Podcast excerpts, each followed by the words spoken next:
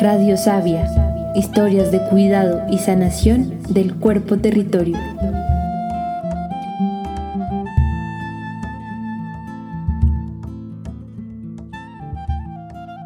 Bueno, May, cuéntanos por qué no empezamos la temporada como lo habíamos pensado. Listo. Nuestro plan inicial era hacer la primera temporada sobre historias de defensoras en cuidado del territorio, historias de mujeres rurales, y prácticas de sanación del cuerpo territorio. Sin embargo, llegó la pandemia. Pues al ser como este parón mundial, empieza a hablar mucho más de los cuidados y de prácticas de autocuidado. También partiendo desde la base de que pues esta crisis lo que ha puesto en visible es la crisis de cuidados, pues justamente de que las labores del sostén de la vida no son valoradas en este sistema. Pues tiene como este doble cruce en el cual nos interesó mucho indagar qué estaba siendo más llevadero este momento para las personas que nos quisieron mandar sus audios, pero por otro lado, qué otras estrategias están surgiendo frente a esta crisis que ataca de manera muy distintas a unas personas que a otras. Y de ahí también el interés de hablar de la autogestión, de recursos comunitarios que se están poniendo en práctica, porque si no hay eso, no hay nada. De ahí surge un poco este episodio que, que llamamos episodio cero, porque es iniciar con este proyecto de una manera que nunca nos imaginamos. Y también es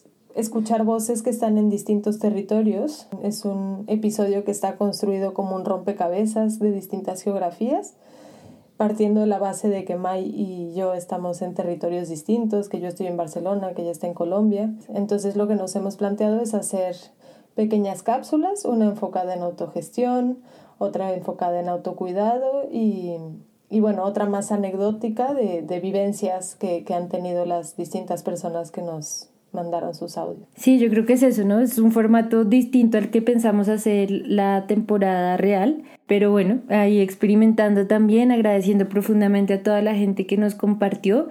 También pues reconocemos que lo, lo, queremos diferenciar porque son muchas voces de la ciudad más que del campo. Y siento que también es, esta situación inesperada es una oportunidad muy grande de poder sintonizarnos, ¿no? A pesar de que estemos en distintas geografías, este encierro y esta alerta, también despierta una sensación de, pues, de humanidad y genera una, y también unas estrategias que sentimos que son importantes polinizar y también lindo poder escucharse que a pesar de estar en lugares muy distintos, en situaciones distintas, podemos estar experimentando temas similares o retos similares y, y, eso es parte de lo que como Radio Sabia queremos visibilizar y sobre todo visibilizar en estas circunstancias de donde sacamos la nutrición. Y por último yo también como pues una fantasía un poco que tengo con estos episodios es que a pesar de estar pues cada quien con distintas circunstancias de confinamiento, que al escucharlas podamos trasladarlos eh, por lo menos eh,